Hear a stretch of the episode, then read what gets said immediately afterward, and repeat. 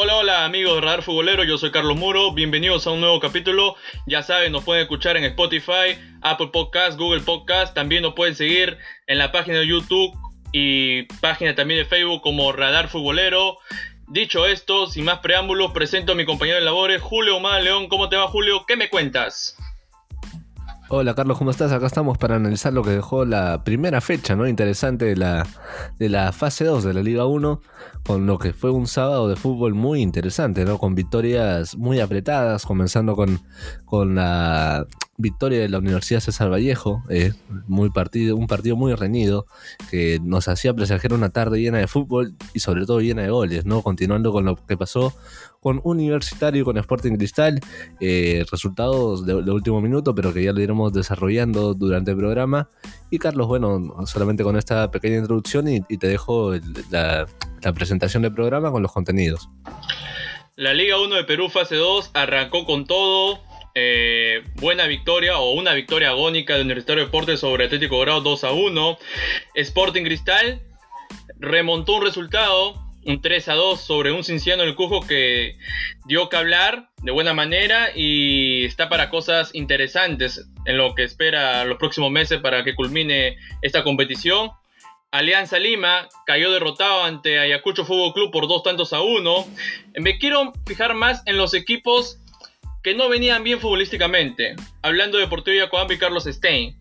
Deportivo Yacoamba goleó 3 a 0 a Sport Boys y Carlos Stein derrotó 2 a 1 a la Academia Cantolao. ¿ah? Ojo con los equipos que se vienen recuperando paulatinamente. En el ámbito internacional, el clásico español, Real Madrid. Un Real Madrid que venía golpeado. Un Real Madrid que venía con dos derrotas consecutivas. Finalmente se lavó la cara en el Camp Nou goleando 3 a 1 a un Fútbol Club Barcelona que deja muchas dudas de cara a lo que será el partido contra Juventus en la UEFA Champions League. ¿No? En la Premier, nuevamente el West Ham empatando ante un grande, ante un consolidado como es el Manchester City. Y mañana, mañana arranca la jornada 2 de la competición más emocionante en Europa, me refiero a la UEFA Champions League, con partidos muy interesantes, ¿ah? Muy interesante, por ejemplo, el Olympique Marsella contra el City de P. Guardiola y Real Madrid visitará Alemania para enfrentarse a Borussia Mönchengladbach. Culminado esto, arrancamos con todo a lo que ha sido la fase 2, el partido entre la U y Atlético Grau, un encuentro donde los dirigidos de Ángel Comiso. Arrancaron con una presión alta, arrancaron con la con la ya este, característica posición del balón, pero se vio ante un equipo muy ordenado atrás, un equipo que le dejaba jugar al conjunto crema, teniendo como protagonista principal una vez más al guardameta Bernardo Medina, quien fue figura. ¿Por qué? Porque en el primer tiempo eh, intervino en cuatro jugadas claras de Universitario de Deportes. La primera fue el minuto 8, donde le saca eh, una intervención o un, o un clara ocasión de gol de cabeza a Chiquitín Quintero.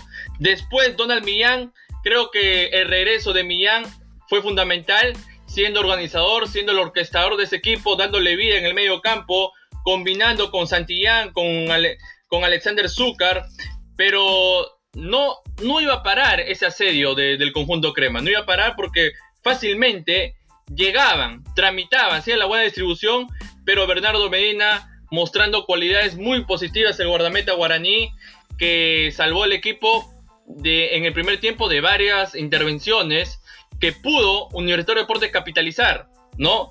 Sobre todo esa única, esa última clara que tuvo este Zúcar, donde anota con el balón, cabecea hacia abajo y se saca una mano milagrosa, evitando el 1-0, pero ya entrando de lleno a lo que es el segundo tiempo.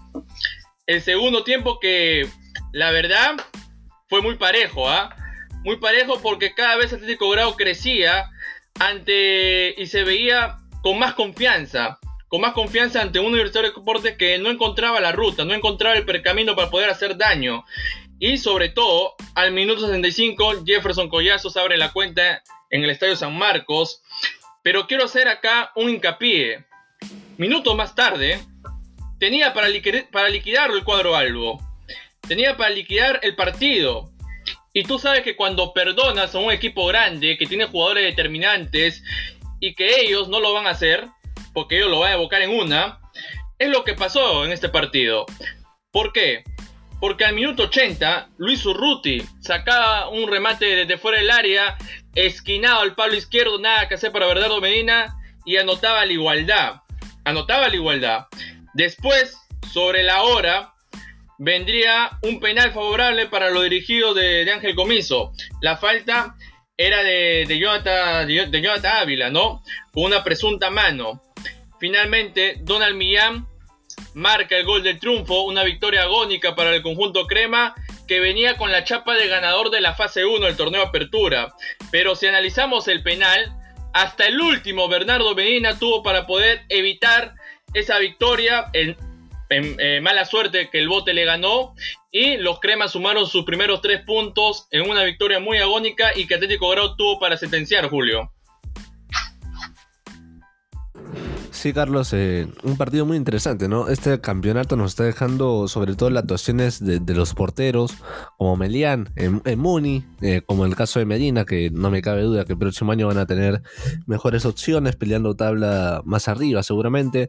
Y bueno, metiéndonos en lo que fue el partido, eh, fue un partido muy interesante, sobre todo que durante el partido tuvimos las propuestas no muy distintas entre Comiso y el profe Rafa Castillo, que también tuvieron una pequeña gresca eh, por el, sistema de juego que proponía eh, el Grau pero que aprovechó bien las opciones, ¿no? Para mí le, hizo mucha falta, eh, no solamente Jonathan Dos Santos en, este, en esta ocasión, sino también la no presencia de Alejandro Hover, que demostró cosas importantes las fechas pasadas y que, bueno, eh, esta vez todo recayó en lo que pudo hacer Donald Millán, que justamente al, al minuto final pudo concretar un penal que no ejecutó de la mejor manera pero que le trajo una victoria universitario eh, para respirar tranquilo y para poder entrenar y desarrollar la, semana. Como tú lo mencionabas, eh, un partido muy trabado, un partido que la U no le costó, perdón, le costó mucho adaptarse, sobre todo en la primera parte, ¿no? Se sorprendió con, con, la, con el primero de, Grau,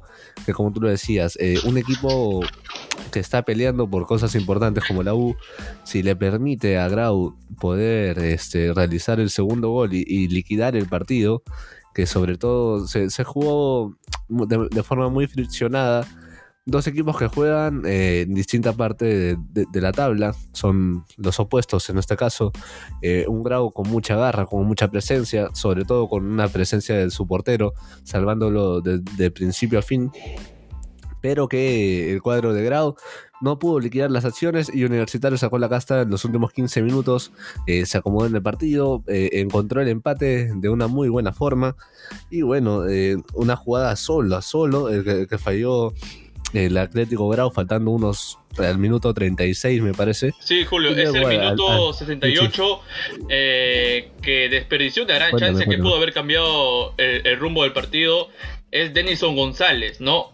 Donde Raymond Manco tuvo una gran actuación, creo que fue de lo más destacado junto a Bernardo Medina, donde habilitó muy bien y González le pega, le pega defectuosamente, que tal vez si hubiera tenido más lucidez, si se hubiera acomodado muy bien, en el mano a mano con José Carvalho. Otra historia estuvimos hablando y Atlético Grau ahí perdonó. Y, vuelvo a, repetirlo, cuando tú perdonas una gran chance de gol, el otro equipo no te va a perdonar. El otro equipo la va a evocar porque tiene jugadores determinantes. Vuelvo a repetir. Es cierto que ha venido con ausencias. La de Alejandro Joven, la de Jonathan Dos, Santos. Eh, son jugadores que suman al equipo y al once inicial de Ángel Comiso. Pero este, creo que la U no la tuvo fácil en esta primera jornada. Porque me, gustó lo de Urruti, ¿no? Que, que, está siendo protagonista con las ausencias que marcábamos. Y bueno, la mano del final fue clara, ¿no? No, hay, duda. Eh, más allá de que la gente de Grau se quejaba, pero es una mano muy clara, Carlos. Sí, y enfocados un poco más ya después del partido, la, comentada gresca que hubo entre Comiso y, Rafo.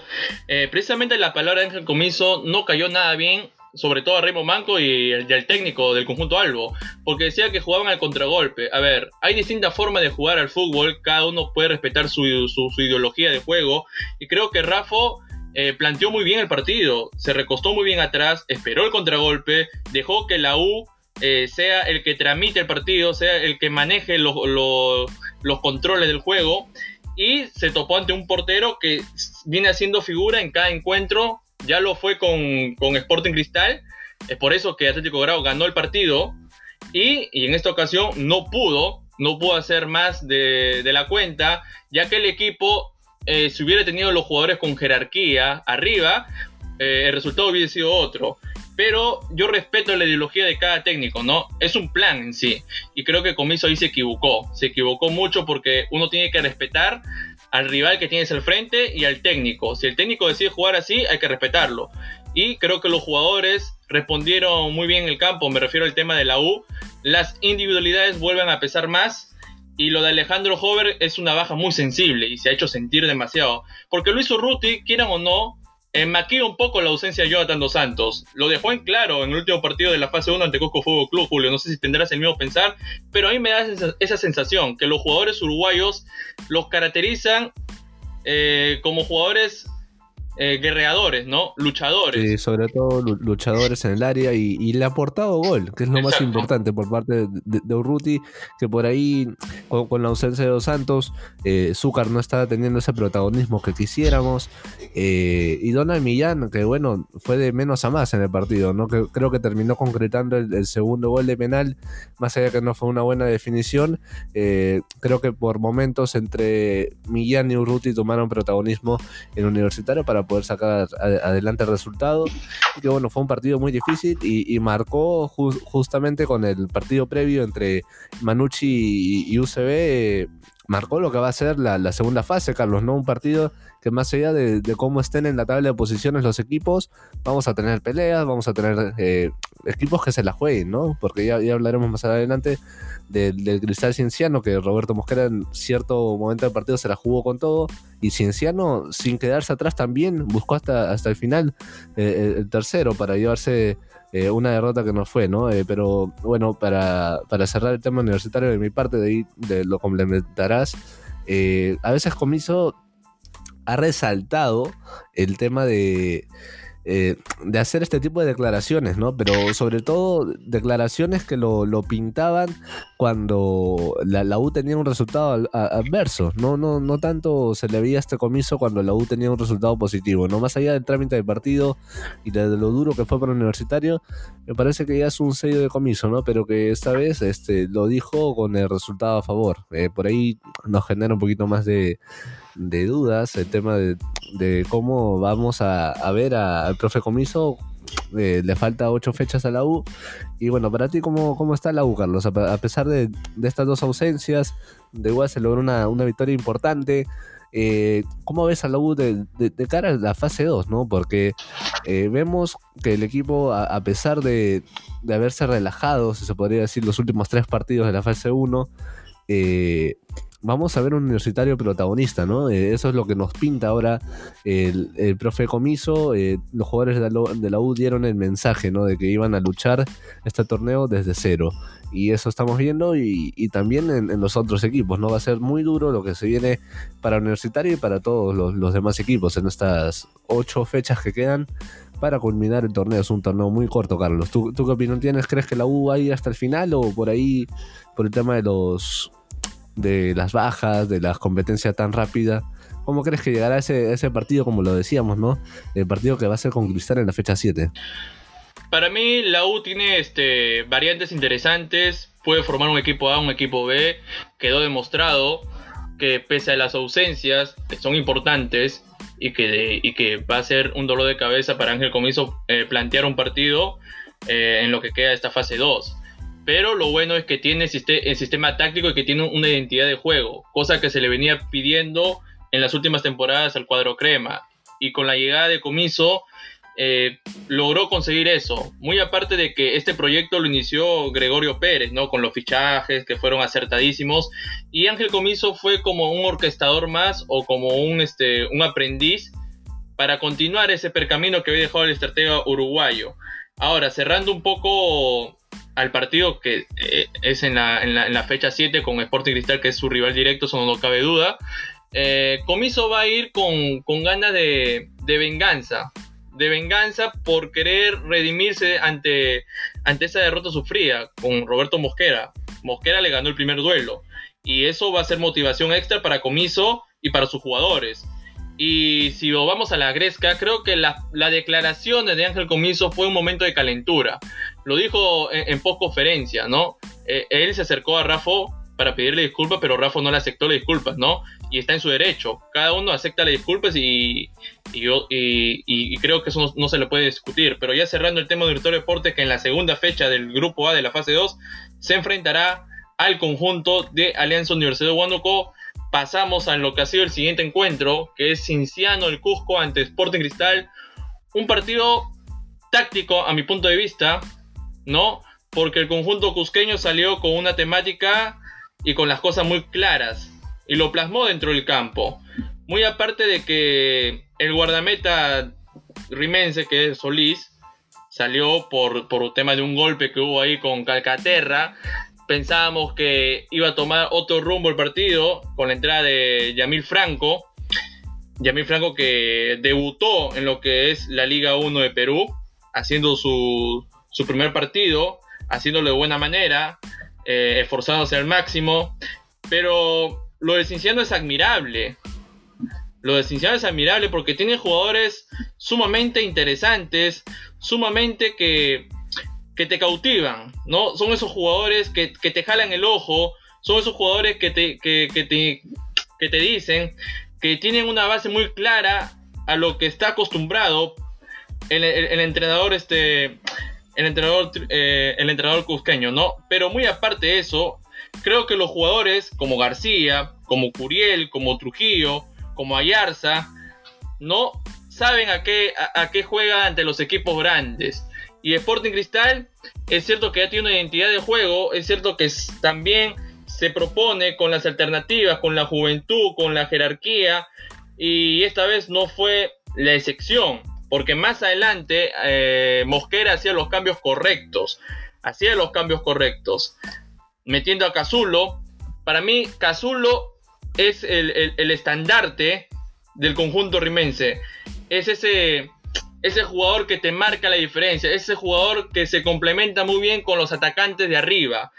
Y el técnico Grioni que es Marcelo Fabián Groni del conjunto cinciano, hizo lo que, lo, que plasmó el sistema táctico, ¿no? Recostarse muy bien atrás, esperando el contragolpe, esperando las situaciones, esperando también eh, las combinaciones que tiene con Ayarse y García, Curiel haciendo lo suyo. Al minuto 25 es, es, donde nace el primer gol, ¿no? Habilitando muy bien Curiel, nace de un error en defensa de Cristal y es ahí donde Luis García eh, abre la cuenta en el Coloso de San Marcos. Después el partido iba a tornarse un poco trabado porque no encontraba respuestas el, conjunto celeste, no encontraba la respuesta, no encontraba la guía de poder, de poder profundizar en ataque en el arco de, Daniel Ferreira, que vuelvo a repetir, el canguro otra vez destacando en, en, los tres palos, pero ya en el segundo tiempo, en el segundo tiempo fue muy distinto, porque finalmente reconocimos a ese Sporting Cristal que venía jugando en, el torneo apertura ¿no? No eres Sporting Cristal, no eres, no eres Sporting Cristal que, que se fue mal o que no empezó bien la temporada o el año y que el post parón le ha permitido a Mosquera replantear su estilo de juego. Le, le permitió a que el conjunto rimense agarre más fuerza y que recupere esa identidad que nos vino a mostrar en las últimas dos temporadas. Es por eso que al minuto 53, Christopher Canchita González saca una jugada de sí mismo saca un gran remate, le quemó el arco a, Ferreira y pone la igualdad. Pone la igualdad, pero quiero destacar que Mosquera hizo muy bien los cambios, leyó muy bien el partido, porque sacó a Christopher Olivares, metió a John Marchand y más adelante estaría metiendo también a Cazulo. Cazulo que es pieza clave en cada partido, es pieza muy clave. Al minuto 66 nuevamente, esto es lo bueno que tiene Cinciano, que tiene jugadores que te dan respuesta. Luis Trujillo aparecía con un gran remate, nada que hacer para el portero eh, Franco. Y nuevamente se ponía arriba en el marcador. Después vendría, vendría esa combinación que, comentábamos en capítulos anteriores, ¿no?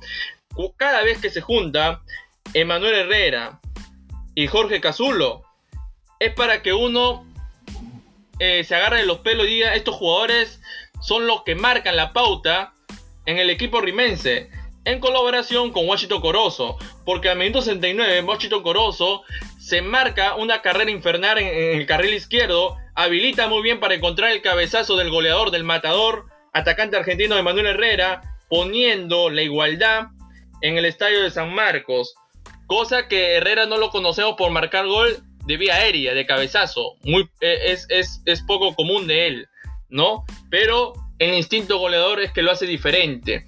Después, sobre la hora, venía una buena jugada de, de Marchán. Marchán es el que contribuye. Marchán es el que elabora. Marchán es el que combina muy bien con Herrera. Herrera, como siempre, haciendo la desistidor, que lo ha mostrado en los últimos dos partidos. Y Cazulo anotaba el gol del triunfo, haciéndonos entender de que cada vez que entra este hombre, siempre es el que salva de, los, de las situaciones complicadas a Roberto Mosquera. Y para mí fue la figura principal de ese partido, Cazulo. De ahí le pongo en el segundo podio la medalla de plata de Manuel Herrera. Y por último, destaco lo de Yamil Franco, que vuelvo a repetir, o lo de Emil Franco, que vuelvo a repetir, es algo de aplaudir, es un muchacho joven, es un muchacho que conocemos, eh, hemos tenido la oportunidad de leer un poco su biografía, hace poco perdió a su padre y es, y es algo muy difícil, incluso se le vio llorando al, final del partido, dedicándose, dedicándose a su padre que, que, había fallecido, vuelvo a recalcarlo, y creo que es un chico que, que puede hacer bien las cosas y que tiene un futuro prometedor, eh, hay que pulirlo muy bien pero la, salida de Renato de, Solís creo que no afectó en nada al equipo. No afectó en nada porque la confianza que hay en el plantel es sumamente fuerte y la compenetración que tiene Roberto Mosquera con sus jugadores hace que marque la diferencia y que el Sporting Cristal siga en camino de guerra a lo que será el partido contra Universitario Deportes que vuelvo a recalcarlo es el rival directo Julio. Sí, algo que recalco saliendo un poquito del partido y, haciendo un breve comentario, me gusta que, que ya esté Loyola en campo, ¿no? Que, que con la salida de Trauco, con la lesión de Trauco que tuvo en el San Etienne, este, vamos a tener una bonita alternativa. Seguramente no sé si de titular, porque a veces este, Gareca también lo pone a, a Brand de lateral izquierdo, pero está bueno tenerlo ante la ausencia de Trauco, que había sido uno de los, de los jugadores un poquito más regulares, ¿no? sobre todo en el segundo partido eh, con Brasil. Pero bueno, entrando en el, en el partido de, Cristal con Cinciano, me gustó mucho la propuesta de Cinciano, ¿no? que ya venía demostrando en fechas pasadas eh, que con un delantero, cuando no tuvo delantero, Cinciano la pasó mal, ¿no? Pero en este caso recuperó a, Miguel Curiel. Eh, ganó sobre todo minutos en medio campo. Eh, me gusta mucho lo que hace Molina con Ayarza. Teniendo a García como el temporizador del equipo. Eh, Cienciano, más allá de, de, cómo Cristal lo llevó por momentos a recostarse un poquito atrás, jugó muy bien a la contra. Eh, pero tiene dos caras Cienciano. Eh, tiene la, primera, que es una muy. Muy, una jugada muy precipitada que, hace eh, Chávez con Merlo, los defensores del Sporting Cristal, y que aprovecha muy bien Miguel Curiel con, con García. para decretar el primero y adelantarse en el marcador para el cuadro imperial. Pero también tenemos la, la, otra parte, ¿no? Porque el segundo gol más allá de que Cristal en el segundo tiempo, eh, como tú lo habías comentado, replanteó muy bien las cosas Roberto Mosquera.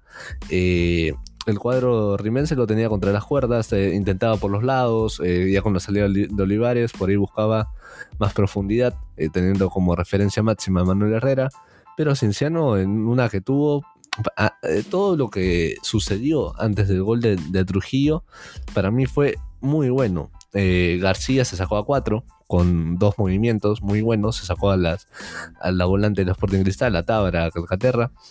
Y sobre todo eh, elaboró muy bien Cinciano para el segundo gol. Más allá de que la pasaba mal en el partido, nunca renunció a ir al ataque. Y eso me parece que es un mérito muy grande de Profe y sobre todo de los jugadores. Eh, más allá de que por ahí hubo una responsabilidad de Mil Franco, Trujillo tuvo e, esa desfachatez para poder, este, esa... Eh, un poquito de, descaro para poder eh, eh, clavarla ahí, como se dice, y fue un golazo, más allá de, que el portero rimense tuvo algo que ver, pero que luego la, la acción a minuto 41, una jugada de contra nuevamente de Cinciano que ya aprovechaba los espacios, antes el Sporting Cristal, para recalcarlo, había hecho el, empate eh, con, una muy buena jugada elaborada también que terminó con la finalización de, Manuel Herrera. Eh, los, chicos de Cienciano perdieron la marca y fue una eh, por ahí una desconcentración, si se podría decir, y, llegó el empate de Cristal. Pero los últimos 10 minutos del partido me parecieron muy buenos, de mucha intensidad, demostrando lo que se venían jugando ambos, que al ser un torneo corto van a ir a por todas. Cienciano tuvo para meter el tercero, sobre todo Cristal más paciente, dejando espacios. Eh, como tú lo comentabas, Carlos, eh, acertó mucho con la entrada de Marchán. Eh, también ante ese primer gol que comentaba con el error de los dos defensores rimenses, entró Reboreo y entró muy bien para armar una línea de tres en la fuerte en Cristal. Corozo por momentos pasó a ser lateral izquierdo. Pero bueno, el gol de Cristal llega sobre todo con paciencia. Pero fue un mano a mano, la verdad. Porque los últimos cinco minutos del partido incluyendo los descuentos, eh, Cienciano y Cristal jugaron sin medio campo, literalmente. Eh, ambos mostraron mucho eh, esa ímpetu de ir a buscar el resultado. En este caso, el golpe por golpe lo, terminó ganando Cristal. Pero bueno, una jugada donde Marchán, uno si ve la repetición, Marchán tenía a tres delante de él y estaba bien en la marca Cienciano. Pero fue una inteligencia cucharear la pelota Manuel Herrera como máximo referente, todos los defensores fueron con él y dejaron solo al Pique Cazulo, que llegó para meterla, ¿no? Para, para, el para, la, para sorprender al portero Ferreira, que también tuvo un excelente partido para mí. Eh, Daniel ha tenido una, un buen campeonato.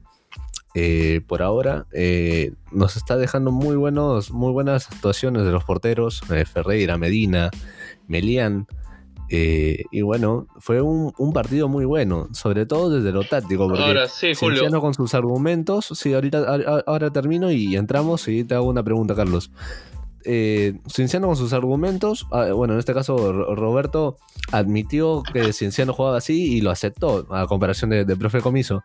Este, este partido, para mí cada uno con sus argumentos, pero sobre todo me quedo con, eh, con ese ímpetu de ambos para ir a buscar el resultado hasta el final, Carlos. ¿Qué, te dejó a ti esta, este, este planteamiento? ¿no? más allá que son ah, eh, distintas variantes tácticas las que presenta Grioni y Mosquera, para mí salió un partido redondo ese día. No, si lo llevamos en el plano táctico, creo que Fabián Groni le ganó Groni le ganó por lejos en el primer tiempo Roberto Mosquera porque su, su planteo táctico fue 3-5-1-1, ¿no? Ahí te indica el estilo de juego que, quiere plasmar eh, el conjunto cusqueño, ¿no? Y sobre todo con la base que tiene, ¿no? Estos jugadores como Molina, como García, Curiel, Ayarza, jugando, jugándosele hasta por las bandas, siendo un poco más organizativo, el que elaboraba, el que verticalizaba el ataque cusqueño cuando se veía la ocasión, cuando la defensa rimense no tenía este, los fundamentos necesarios para poder sostener y solidificar en el tema defensivo. Creo que Cinciano, los goles de Cinciano fueron más por el lado colectivo. Y es ahí donde Grioni sacaba ventaja ante un cristal que lucía, como, lucía desordenado. En el primer tiempo, sobre todo, lucía desordenado. Aparte que la salida de, Solís, como que marcó un poco al equipo. No, no es lo mismo que entre un chico que es Emil Franco, que no es, la primera vez que debuta en la Liga 1. Sabemos que un arquero necesita tener la confianza de todos, ¿no? Y aparte, el gol, el segundo tanto de, Trujillo, que es eh, para la segunda mitad, al minuto 66, creo que es un descaro y más aún eh, es una picardía que lo ha venido mostrando Cinciano el Cusco. Si no recordemos el, partido que sostuvo con Alianza Lima, a Fabián Grioni le funcionaron las cosas, porque atacaba en el medio a una, a una Alianza vulnerable, aprovechaba los malos momentos que tramitaba la defensa aliancista y Ayarza se daba el lujo de poder este, romper ese esquema. Pero acá pasa todo lo contrario. Cuando tú tienes a, chicos determinantes como Trujillo, como García, como Curiel, que marcan la línea ofensiva, eh, el gol también, si lo ponemos como cómplice al viento, sabemos que en el estado de San Marcos hay un cierto sector que el viento favorece a ese tipo de disparos. Y más aún creo que eh, Emil Franco sí tiene un poco de responsabilidad, pero vamos, es un chico, es un chico que recién se está acoplando al equipo, está conociendo la intensidad de lo que es la Liga 1 y hay que darle un poco de tiempo. Hay que darle un poco de tiempo, pero ha hecho un partido eh, destacable, ha hecho un partido sumamente eh, que uno lo conmueve, ¿no? Sobre todo con el, con el tema que hemos tratado, ¿no? Que hace poco falleció su, su, su papá y, eso, eso para él habrá sido emocionante, habrá sido un plus extra para poder eh, hacer lo... hacer todo lo posible para debutar de buena forma, ¿no?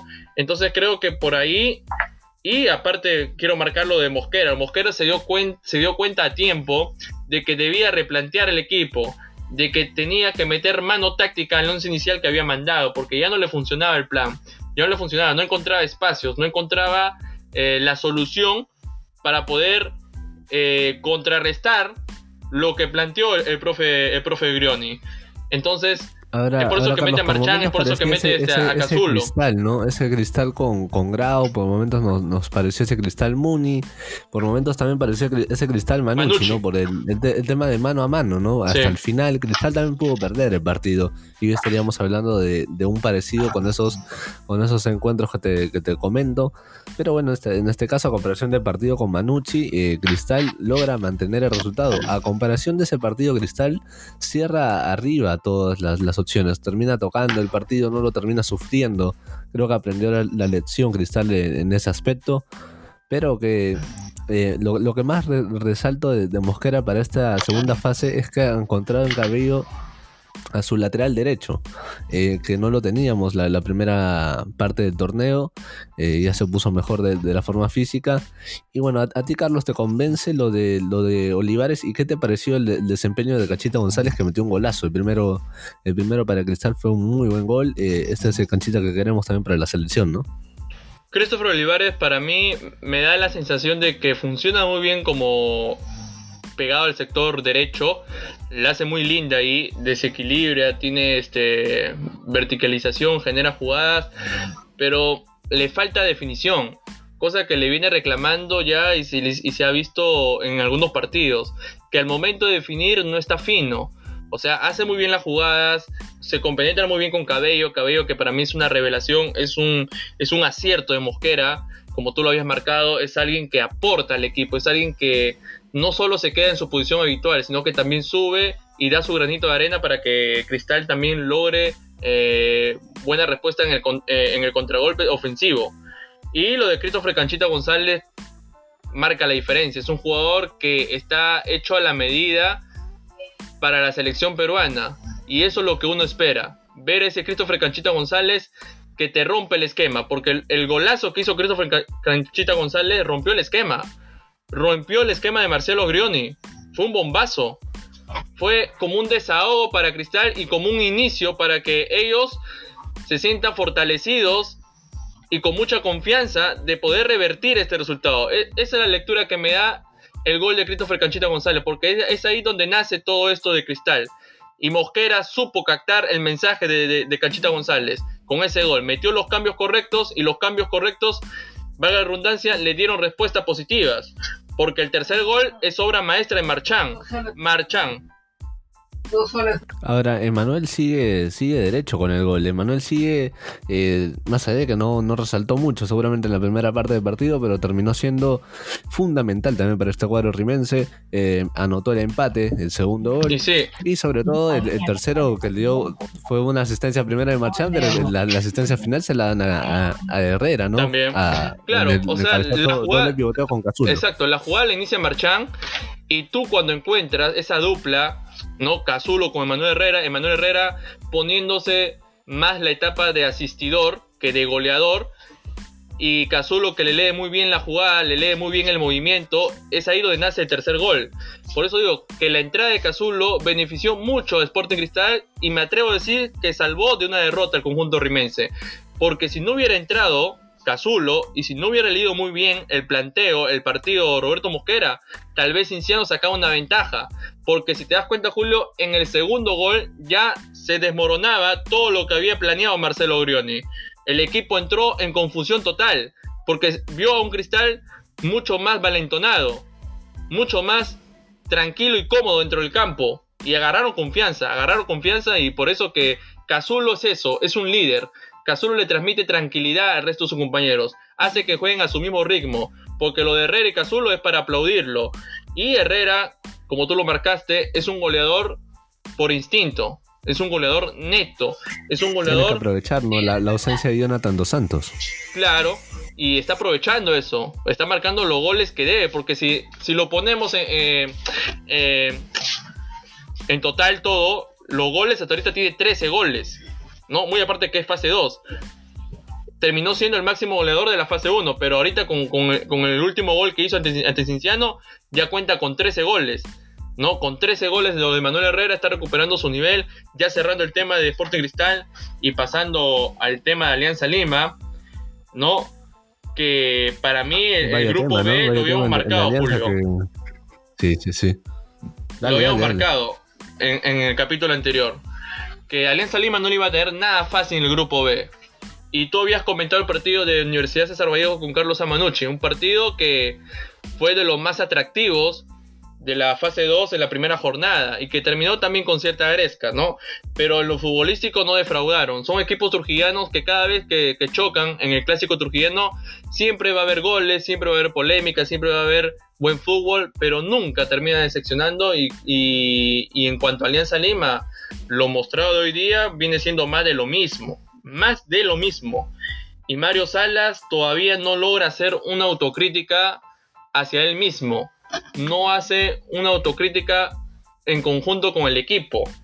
Porque los primeros 45 minutos, es cierto que dominó, es cierto que tuvo la posesión del balón, es cierto que manejó los hilos, pero en cuanto a la efectividad, Ayacucho Fútbol Club se lo llevó de encuentro. De encuentro. Porque no es posible de que tú seas el que genere más, de que tú mantengas muy bien el ritmo del juego y que al minuto 9 de pelota parada, de pelota parada, gran centro de Robert Ardiles, encontraba el cabezazo de Diego Minaya. Diego Minaya que apareció sin marca, sin marca. Y es ahí donde te indica que la defensa blanqueazul es un flan. Porque no es posible de que Diego Minaya se sienta muy cómodo para poder cabecear y que abriera la cuenta en este partido. Después, los dirigidos de Mario Salas continuaban con esa intensidad, continuaban con ese plan de juego, pero le falta profundización en ataque, le falta panorama. Ahora se recuesta más en Only Mora por, la, por, por el sector derecho. Por ahí también ve, vi lo de Jausinho Rey. Creo que los dos jugadores más resaltantes en este partido. Jausinho Rey y, y Oslin Mora. El resto, el resto hay que ser eh, hay que hacer este, un poco de, hincapié, un, poco de, reflexión, porque no es posible de que tú siendo un equipo grande eh, acá, en, eh, acá, en, el país y que Ayacucho Fútbol Club, en las pocas que tuvo y que no fue tan no fue tan meritorio el primero con 5 minutos, pero sí fue determinante, porque para algunos dirán, sí, para que le gane 2 a 1, es porque Ayacucho Fútbol Club jugó extremadamente bien. No, no fue así. Ayacucho Fútbol Club supo aprovechar los momentos indicados para poder tirarle esos dos cachetazos. Porque el partido lo liquidó en los primeros 45 minutos. Al minuto 34, nuevamente, de pelota parada. Por la banda derecha. Es donde más sufrió Alianza Lima. Por la banda derecha. Hicieron los jugadores de Ayacucho Fútbol Club hicieron su estadía ahí. Porque Luis Carranza Ve a Leandro Sosa, nuevamente Leandro Sosa se acomoda como Pedro en su casa, ante cuatro defensores, ante tres defensores de Lenza Lima, escapando a la marca y anota el segundo tanto ayacuchano. Es ahí donde se van tranquilos eh, al, vestuario, teniendo el partido redondo y un Alianza Lima golpeado. Un Alianza Lima que se tomaba la cabeza y decían, pero ¿cómo es posible que no hayan marcado dos goles si nosotros fuimos más dominantes? Sí, fueron dominantes, pero ¿qué le falta? Acá en este, en este deporte le falta concretar. Y si no tienes ese argumento, si no tienes esa solidez, si no tienes ese panorama amplio para poder sacar una ventaja, de nada sirve tener la posición del balón, de nada sirve tener una buena distribución, de nada sirve tener esa compenetración en equipo si es que no tienes el gol. Cosa que lo tuvo Yacucho Juego Club. Al segundo, al segundo tiempo, vi una alianza mucho más reflexivo. Vi una alianza mucho más eh, lúcido. Ese Alianza Lima que salía a jugar los primeros 45 bien.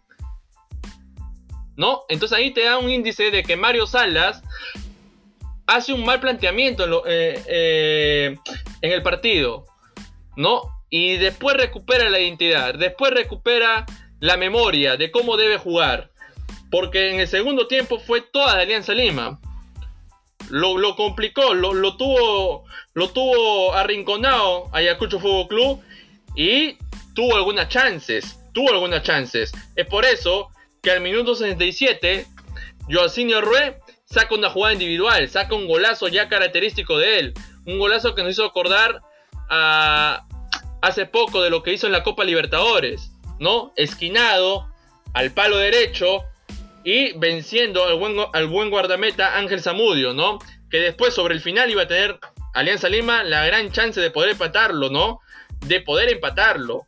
Pero ¿qué es lo que pasa? Cuando tú te ves ante un guardameta que te saca una mano milagrosa y que ahoga el grito de gol, es muy difícil, es muy difícil. Y tú lo venías comentando, el caso de Bernardo Medina, que fue una de las figuras en esta, en esta jornada, el caso de otros guardametas, y, y me atrevo a decir que Ayacucho Fútbol Club lo gana mucho más por su arquero en esa última jugada, porque tal vez estuviéramos hablando de un empate, tal vez estuviéramos hablando de un empate, ¿no?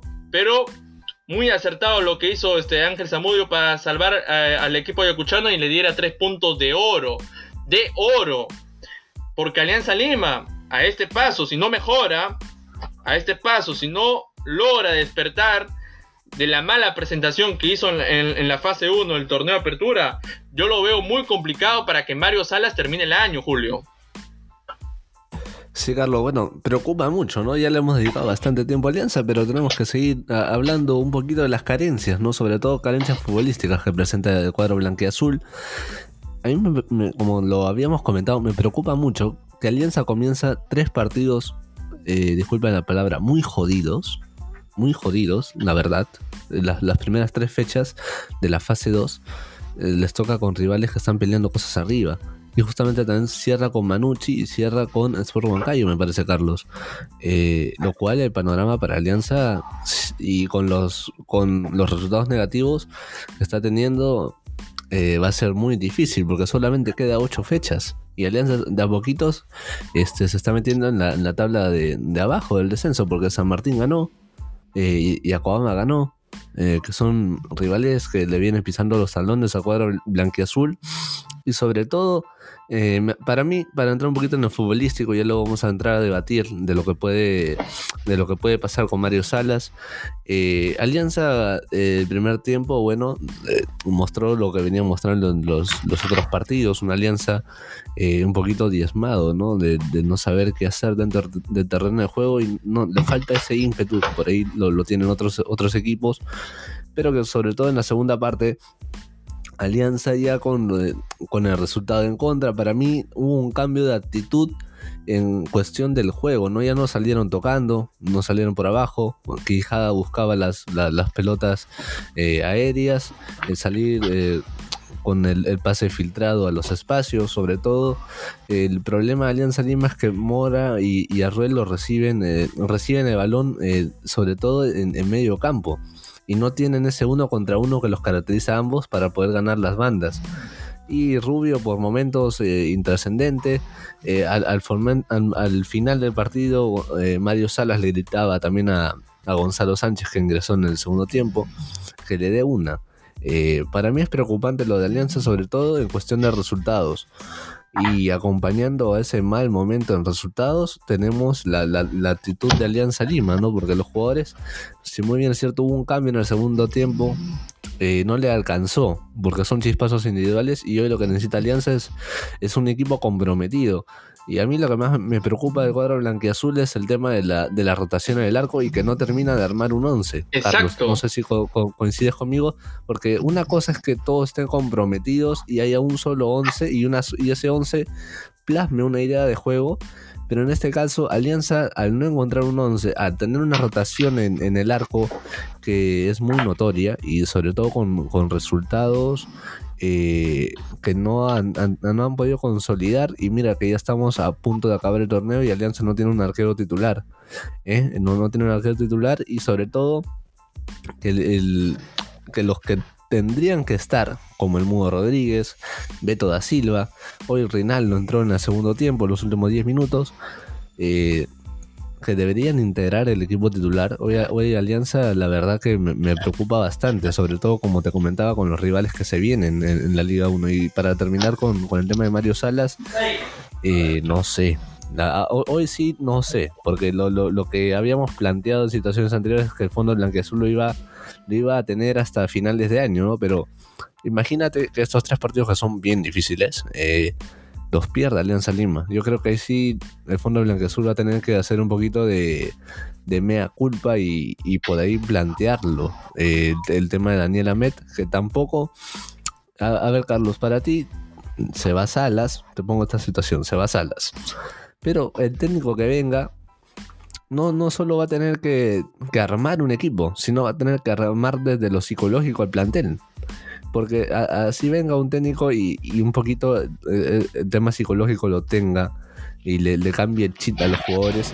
Si los jugadores importantes no están disponibles, también qué puede hacer el técnico. Hoy, hoy Alianza el panorama es bien desolador en el aspecto de actitud, en el aspecto psicológico y en el aspecto de que los jugadores que tendrían que estar eh, están lesionados. En el caso de Beato da Silva, el Mudo Rodríguez, y en el caso de Rinaldo, Ascuez, Bayón y el propio Rubio, no encuentran ese rendimiento más de 6 puntos que de hoy necesita Alianza Lima.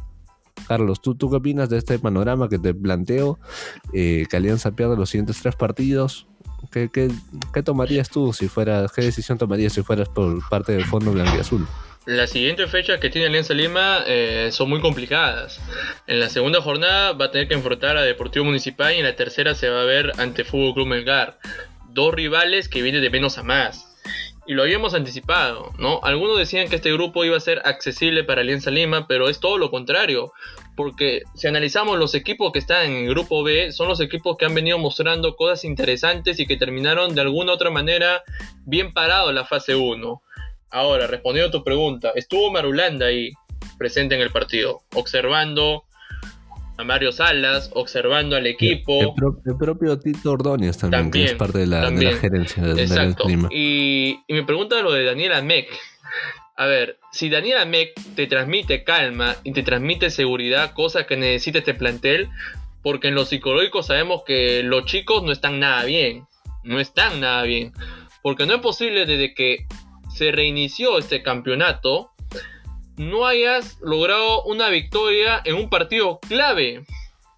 Sin contar la, victoria que tuvo combinacional, que todos conocemos, sin contar, contamos, o sea, contamos las dos victorias que tuvo con Yacuabamba y con Carlos Stein, que eran de los equipos flojitos del torneo de apertura, pero que era un poco engañosa al, al momento que está viviendo Alianza Lima.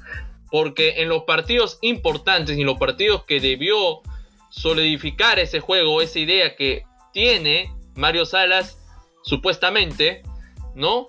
Dejando escapar un triunfo ante Sport Boys. Dejando escapar o haciendo cambios malos y no controlar la situación ante Academia Controladores y la Universidad de San Martín. Entonces, cuando tú juegas con equipos como Ayacucho Fútbol Club, que es un equipo que sabe a qué juega, que es un equipo que tiene las cosas claras, que es un equipo que no te tiene, no, no tiene ese lujo de darse eh, ser superior dentro del campo, porque hoy lo mostró. Aprovechó las dos oportunidades que tuvo y le evocó. Y eso, y eso que el conjunto ayacuchano tuvo una tercera oportunidad de poder ponerse arriba en el marcador. Ahora, yo hago hincapié en la jugada que tuvo Sánchez. La única clara de Gonzalo Sánchez, donde Yaucinio Rey le mete un centro, pero más mérito del portero Zamudio, porque saca una mano milagrosa. Ahí mérito del guardameta Zamudio. Creo que lo de Sánchez ahí no, tenía, nada que recriminarle. Ahora, si me preguntas a mí, esperamos al otro partido. Vamos a ver qué pasa con, Municipal. Pero yo creo que el Fondo Blanqueazul y lo que está encargado Marulán y, todos sus, acompañantes, creo que van a tener que tomar una decisión sabia para el equipo. Porque hoy por hoy, eh, este plantel no transmite tranquilidad. Más bien lo que te transmite es que no tiene una identidad y que es un equipo que juega sin corazón, sin alma, sin alma. Carlos, te comento un par de líneas que dijo Mario Salas terminando el partido. Dijo lo siguiente. Siento que Alianza Lima no ha sido sólido ni eficiente en el área. la generación de las jugadas la hicimos bien, pero no nos está alcanzando. Por otro lado, dijo que es un momento difícil, en Alianza Lima hacemos todo lo posible, estamos preparados, necesitamos gente fuerte para sacar este momento adelante. No hay tiempo para llorar sobre lo que pasó y para terminar, hay fuerza y paciencia, somos el equipo del pueblo. ¿Qué, te da un poquito de esta sensación? ¿Qué sensaciones te dejan los, los comentarios que deja Mario Salas? Está mintiéndose. Así mismo. Porque el, el, partido que tuvo con Nacional y brindó una conferencia de prensa, dijo que le había dejado buenas sensaciones el equipo. No está siendo autocrítico.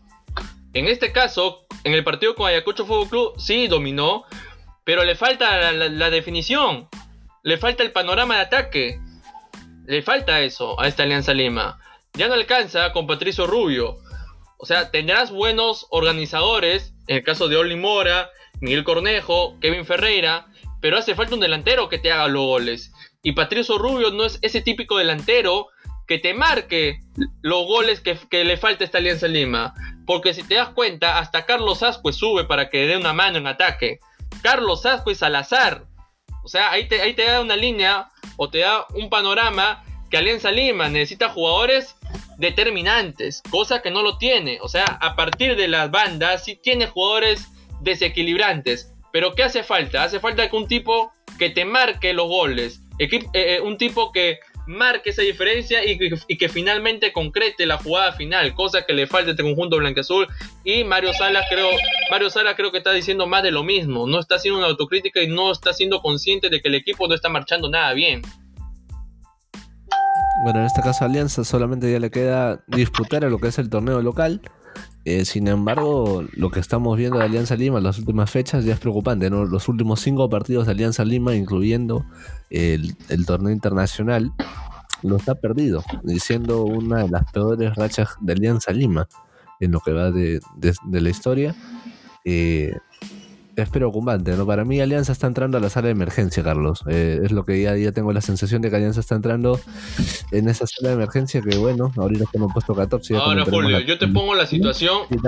Yo te pongo la situación de qué pasa si Alianza Lima no logra ganar el siguiente partido con Municipal. Ahí quiero ver a la dirigencia blanqueazul. Si tomará medidas, si tomará decisiones ya en torno al futuro de Mario Salas no, no sabremos. Ahí lo vamos a saber en la siguiente jornada. Si suma una caída más, creo que Mario Sala ya está sentenciado a que, a que no continúe más en el banquillo blanqueazul. Porque yo me imagino de que los dirigentes, el Fondo Blanqueazul, no querrán verse en la posición de que al final de año estén luchando la baja. Cuidado. Y sobre todo que está a 3 puntos. Porque mira, Alianza tiene 22 puntos. Eh, Alianza tiene 22. Le sigue en el puesto número 15 Cantolao con la misma. los cuatro equipos, los tres equipos que tienen el mismo puntaje: Alianza, Cantolao y Muni. Y se le viene Muni, justamente que está eh, ahí cerquita en la tabla de posiciones. El propio Yacobamba, que bueno, está mucho más abajo, pero por lo menos le ganó el Boys, que es un rival directo. Ya se pone a, a cuatro puntos. Alianza le toca, mira, con, rivales que están por ahí en la tabla las próximas dos fechas, como tú lo comentabas. Municipal, que tiene 22, también está comprometido, el cuadro Chino Rivera, y tienes a, Melgar, que tiene 28 puntos, que también ah, tú sabes lo, que ha invertido Melgar y cómo está manejando, también es uno de los eh, clubes concursados, pero que ha manejado de, la mejor manera el tema de, la deuda y, y, bueno, de su participación en el torneo local y en el torneo internacional.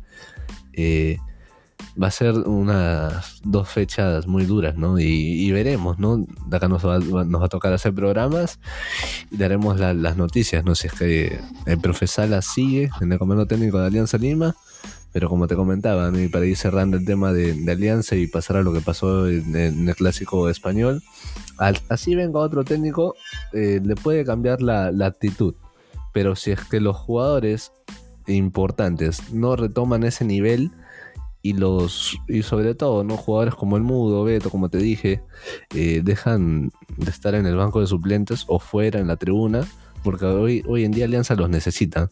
¿no? Eh, para mí deben ser de los jugadores mejores pagados de Alianza Lima y que hoy en día no están dando la cara dentro del terreno de juego. Eso también es lo que me entiendo un poquito en lo, que puede pensar el hincha de Alianza Lima, ¿no?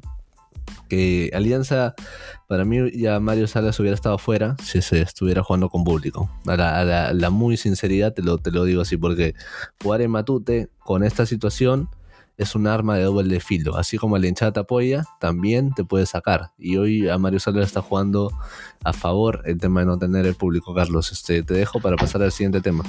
Correcto, Julio. Ya cerramos la página, lo que es Liga 1 de Perú, fase 2.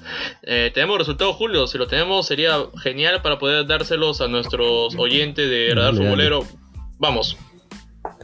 Bueno, eh, Cusco eh, ganó 3 a 1 a Melgar, justamente.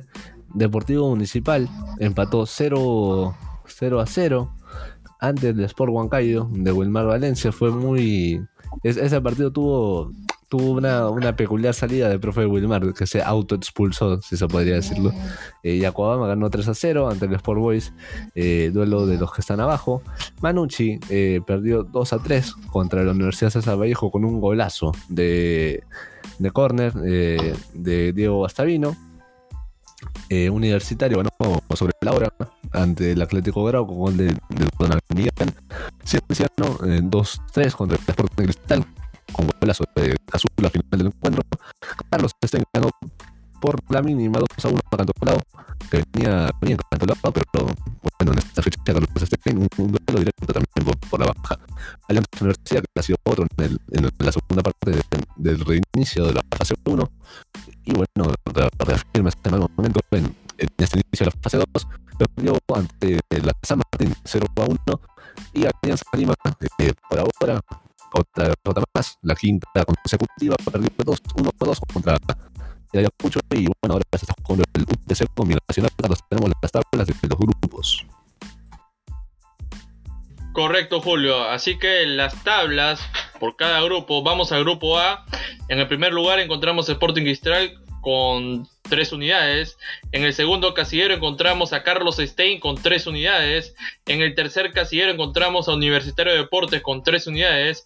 En el cuarto casillero encontramos a la Universidad San Martín con 3 unidades. En el quinto casillero, como Julio lo había marcado, está jugando Binacional ante UTC, por ahora 0 puntos. El UTC de Cajamarca de Franco Navarro, 0 puntos. La Academia Cantolao en el séptimo casillero con 0 puntos. En el octavo casillero, Cinciano Lecusco con 0 puntos.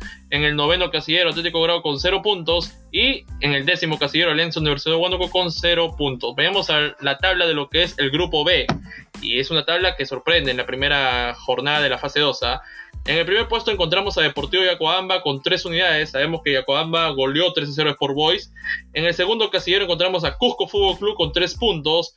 En el tercer casillero encontramos a la Universidad César Vallejo del Chemo de Solar con 3 unidades. En el cuarto casillero encontramos a Ayacucho Fútbol Club con 3 puntos. En el quinto casillero Deportivo Municipal con 1 punto. En el sexto casillero Sport Huancayo con 1 punto. En el séptimo casillero Carlos Amanucci con 0 puntos. En el octavo casillero Alianza Lima con 0 puntos. En la novena posición a Fútbol Club Melgar con 0 puntos. Y en el décimo casillero Sport Boys con 0 unidades. Así va la tabla de lo que es la fase 2, Grupo A y Grupo B de la Liga 1 de Perú, Julio. Así que cerramos este capítulo. Vamos a lo que ha sido el ámbito internacional, haciendo escala a España, a lo que fue el clásico español que no decepcionó, muy aparte de que se comentaba mucho entre la semana diciendo algunos periodistas que no era un clásico devaluado, que era un clásico más para los jóvenes, ¿no? Refiriéndose al talento al talento juvenil que hay hoy por hoy en Real Madrid y Barcelona. Y fue un primer tiempo entretenido, emocionante. Los 10 primeros minutos donde vinieron los goles, ¿no? Vimos a un a un Madrid y un Barça que jugaban de ida y vuelta, no dejaban nada, no se guardaban eh, nada para, las, para el asador. Siento que Madrid mejoró en el aspecto anímico. Siento que Zinedine Zidane eh, hizo una autocrítica. Creo que Zinedine Zidane fue consciente de a lo que se jugaba este clásico. Y por el lado del Barça, Ronald Koeman eh, era un poco engañoso la victoria de Ferenbarosis, ¿no? Porque llegaba muy bien, 5 a 1 en, Champions, mientras que Real Madrid caía derrotado ante Chuck Tardones en el Alfredo Di Stefano 3 a 2. Entonces todos daban como favorito al Barcelona, por el buen momento, ¿no? Y por las dudas, llegaba como menos favorito el Real Madrid. Pero nuevamente queda demostrado que cuando la Casa Blanca se ve en situaciones críticas, es ahí donde nace su mística, es ahí donde se ve reflejado que los jugadores importantes, cuando están a su 100%, referido más a Sergio Ramos, ¿no? Marcan una pauta y una guía de triunfo a este Real Madrid. Porque hoy por hoy Real Madrid es sinónimo de Sergio Ramos. Hoy por hoy Real Madrid es sinónimo de Karim Benzema y de la sangre joven como Federico Valverde que a los 5 minutos Benzema jugando como 10, retrasándose un poco más en el medio campo, habilitándolo muy bien al oriental uruguayo, a Fede Valverde, superando la marca de Piqué y abre la cuenta derrotando al guardameta neto. Después, a los 8 minutos, era una jugada ya de sello, de sello Barça característico, esa combinación, Jordi Alba por el lado izquierdo, habilitando a Ansu Fati, que marca su primer gol en un clásico español. Eh, lo de Ansu Fati es para aplaudir, creo que es de las pocas revelaciones en estos, en estos últimos años del Barça que le, está, que le está brindando frutos positivos y que está llamado a ser el jugador del futuro, ¿no? Algunos lo catalogan como sucesor de Lionel Messi, pero yo le digo tranquilos. Hay que darle un poco más de tiempo para ver cómo evoluciona este chico. Es joven, tiene grandes cualidades, pero no es para ponerlo como el sucesor de Messi. Creo que por ahí hay que tomarlo con, mucha mesura. Ya en el, eh, en el trámite había una jugada polémica, no sé tú Julio si la debatimos ahorita, de Casemiro contra Lionel Messi. En una falta donde se recurrió al VAR y para ser honesto, creo que Casemiro toca el balón primero, toca la pelota. Y después es cierto que no puede detener esa acción y, al final le, comete una ley de falta a Lionel Messi que dentro del área cae. Pero el árbitro a su interpretación cree, cree que Casemiro, y se ve en la imagen, llegó el balón. Es por eso que no marca el penal a Lionel Messi y que Lionel Messi demostró su, su molestia cuando acabaron los primeros 45 minutos, Julio.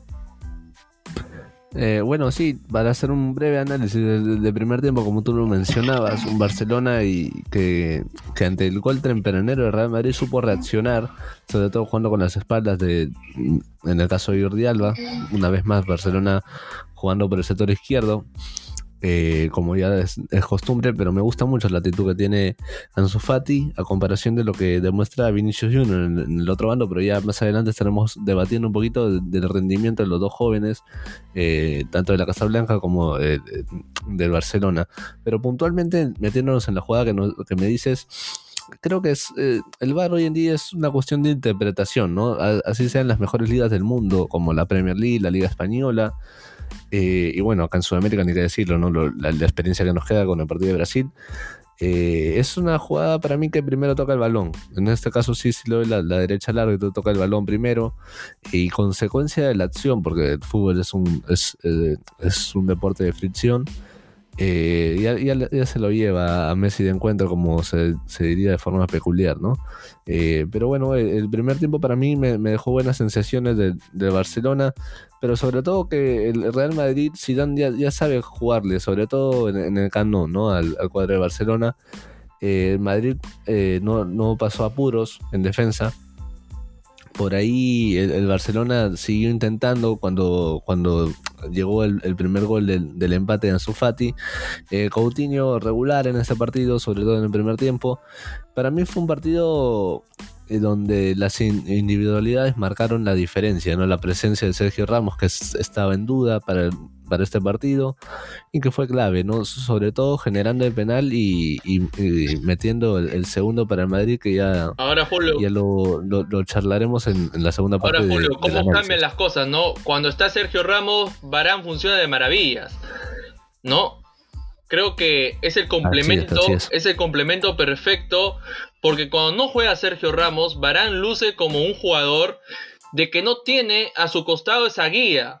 Y cuando está Ramos, se siente con la seguridad eh, plena para poder sentirse cómodo en la saga central. Es, esa es la sensación que me da, que Sergio Ramos es como ese índice, es como ese tema anímico que ayuda al equipo.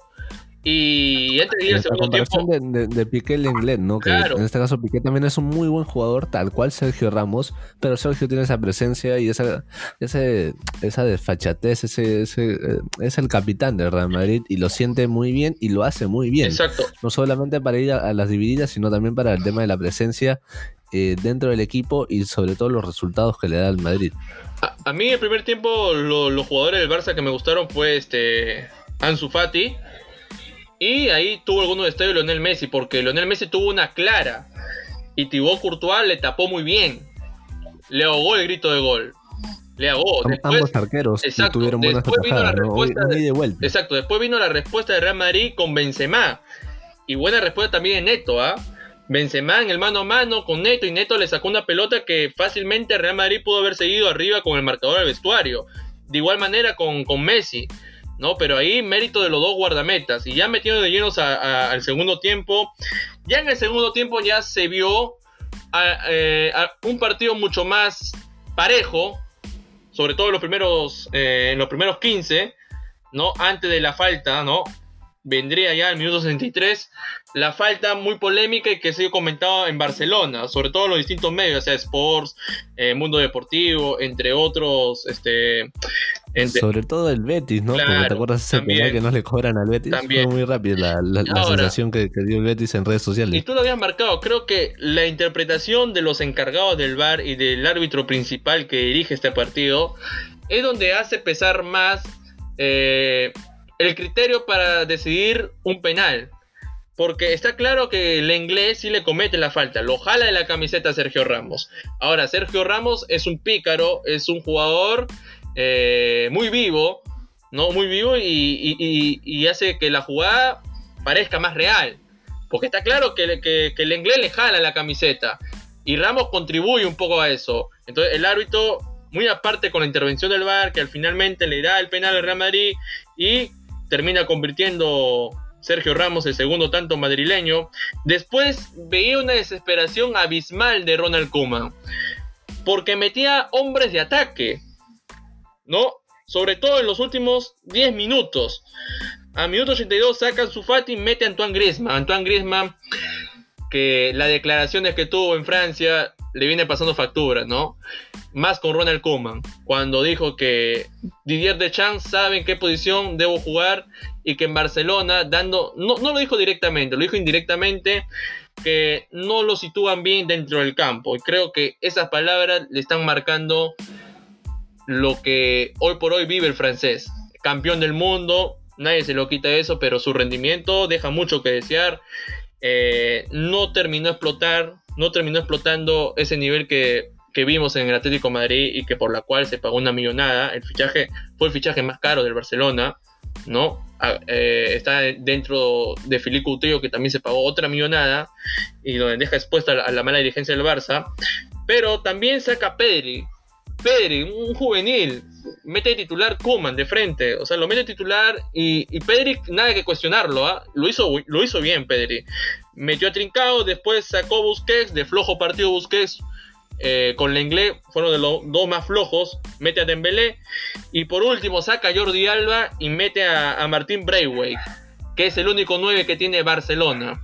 El único 9. Y los cambios de Sisu fueron más acertados. ¿No? Federico Valverde que salió por, por un malestar, entró en su lugar Lucas Modric, Asensio salió tocado, entró Rodrigo el brasileño y la entrada de Lucas Modric es como para sentenciar el partido, es como, es como para poner la última estocada a este Barcelona que sí tenía entrada, tenía ocasiones, pero hace falta también que estén eh, a su máximo esplendor la figura que es Lionel Messi, ¿no? Y yo, yo te soy sincero, Julio, yo lo siento a Lionel Messi como incómodo dentro, dentro, dentro del campo. No sé si tú lo notaste, ¿no? Hay una, hay una jugada donde él lo enfocan, donde va a, ejecutar un tiro, de esquina y se ve que le pide a sus compañeros que vayan. Porque los compañeros estaban prácticamente derrotados. Y Lionel Messi decía, vamos, vayan, vayan a, buscar el cabezazo. Entonces me da esa, esa, sensación de que Lionel Messi ya se siente gastado. ¿no? Aparte por todo lo que ha sucedido. Pero Luka Modric, sobre la hora, sobre el final, con un hermoso gol en el mano a mano derrotando a Neto, haciéndolo quedar en el suelo porque lo amaga. Y marca de tres dedos. Marca de tres dedos, el, 3 a 1 decreta Real Madrid. Una victoria que le viene bien en lo anímico, una victoria que por lo menos le despeja esas dos derrotas consecutivas que sufrió en el Alfredo Di Stéfano y que quedó claro que cada vez que juega Sergio Ramos es como una tranquilidad para Sisu Julio. Sí, una segunda parte, una segunda parte de, Real Madrid que lo planteó muy bien. Ya salió a jugar tres cuartos de campo rival. El Barcelona se sentía cómodo también a veces con, las, con los arrebatos ofensivos que, mostraba Real Madrid. Pero yo quería llevarte un poquito al comentario, ¿no? A Real Madrid se le, se, le volvió a caer Nacho. ya tenía Carvajal, ahora Nacho, y tuvo que entrar Lucas Vázquez a, reemplazar esa posición. También le, ha costado mucho a Zidane, ¿no? Pero Zidane es un técnico que se acostumbró a, tener buenos resultados en el campo. Me parece que de los últimos cinco partidos ganó tres y empató un par. No ha perdido todavía en el Camp eh, el Real Madrid jugó el partido con hombres. Es la comparación de Barcelona que planteó el once inicial con dos o tres jugadores jóvenes, ¿no? Como Sofati, Trincao, este, Pedri, perdón. Eh, a comparación de Real Madrid, que para mí no tuvo sobresaltos en el partido. Eh, encontró algo rápido, eh, más allá de que el Barcelona lo, empató. Pero yo quería llevarte también por el, por el lado de, de comparar un poquito a Vinicius Junior y a Ansu Fati, ¿no? Ah, Porque me llamó mucho la, me llamó mucho la atención que ah, lo mal que toma decisiones Vinicius Junior en Real Madrid. Y se vio sobre todo en el segundo tiempo que tenía más espacios para el contragolpe eh, lo poco que se apoyaba en Benzema, lo mucho que perdía en el uno contra uno, en el primer tiempo también eh, se, vio reflejado, a comparación de Ansu Fati, que tenía menos participación quizás, pero más inteligente y más trascendente en el partido.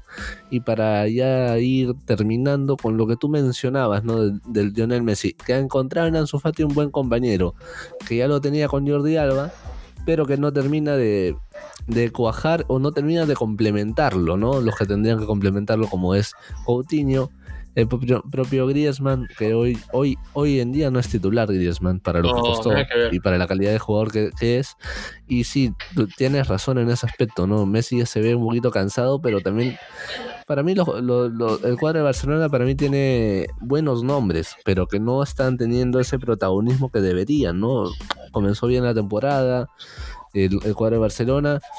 Y bueno, para culminar lo, que fue Ronald Kuman, ¿no? Al, final del, partido, que se esperó al árbitro en los túneles para ingresar al vestuario y le, decía, ¿no? ¿Qué cobraste? Y que le explique la jugada de qué criterio tuvo con el VAR.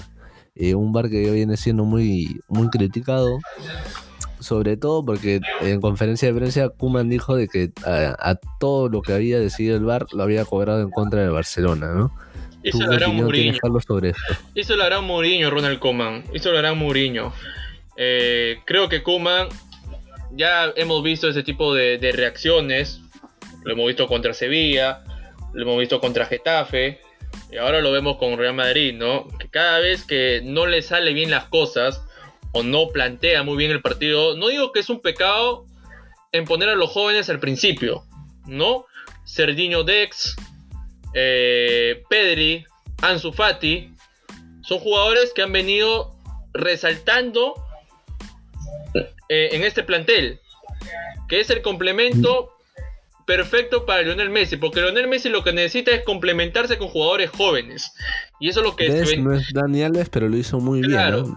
y a mí me gustó. a, mí me gustó qué sensación te deja que, a, ti qué sensación te deja que al final del partido no salga a hablar Messi ni Piqué y lo pongan a, a hablar, ¿no? Parece ya un poquito llevándolo acá al fútbol peruano a lo de Alianza Lima, ¿no? En la Copa Libertadores. Yo te digo, yo saco una conclusión a eso. Vestuario partido. No hay una unión no veo una unión de jugadores, no veo. Veo que cada uno juega por su lado, veo que cada uno ya no se soportan. Creo que después de la goleada del 8-2 que sufrió eh, ante Bayern Munich en UEFA Champions League, no hay ese consenso ya. Entonces, por eso te vuelvo a repetir, la molestia que se reflejó Lionel Messi en un tiro de cámara que lo enfocaron en ese tiro de esquina que le pedía a sus compañeros que vayan a buscar la pelota, ¿no? Para encontrar el empate, porque era para encontrar el empate. Ahí estaba 2 a 1 en el marcador contra Real Madrid. Y no había esa reacción, no había esa, esa respuesta o, ese ímpetu de sus compañeros.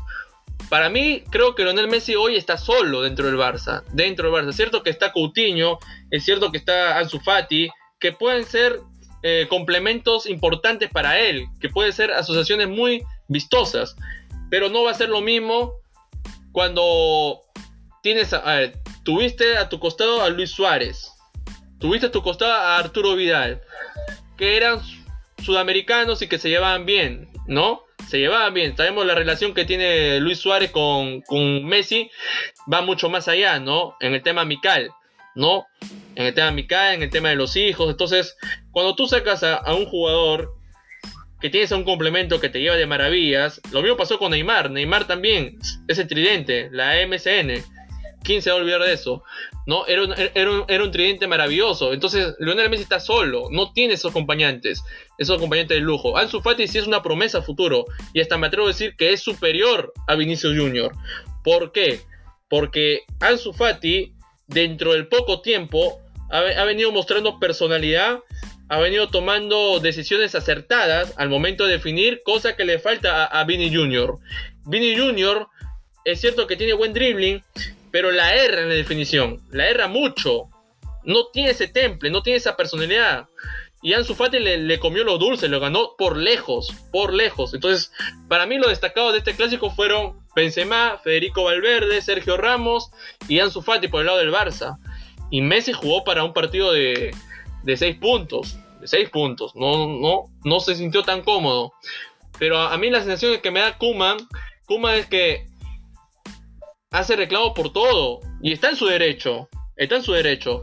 Pero tiene que ser también consciente de que cuando las cosas no le salen bien, tiene que replantearse. ¿Por qué? Porque de cara va a tener un partido complicado contra la Juventus. No hay tiempo para poner eh, excusas o para criticar lo que es el VAR. Que por un lado le doy la razón, el VAR ha estado manejando de la peor manera y el, claro ejemplo está en la Premier, en la Premier League. Errores garrafales en el partido de Liverpool con Sheffield, en el partido de, Manchester United con, con Chelsea. Hay dos jugadas ahí que el VAR da mucho que desear. Por ahí le doy la derecha a Kuma, pero no tiene, no tiene que fijarse mucho, mucho en eso. Tiene que fijarse de lo que está haciendo. No puedes tener un hombre campeón del mundo como Antoine Grema sentado, 120 millones, sentado en la banca. Digo yo, ¿no? Muy aparte de que... Ahora, Carlos, eh, muy, muy. Tú que hablabas un poquito del vestuario, eh, una diferencia abismal para lo que pasó. ¿Te acuerdas la vez pasada que conversábamos?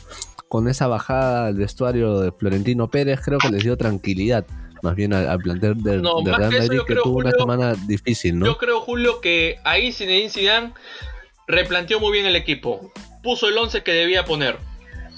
Puso el 11 que, debe ser de gala para, toda la temporada. Y, eso es lo bueno de Zinedine Zidane.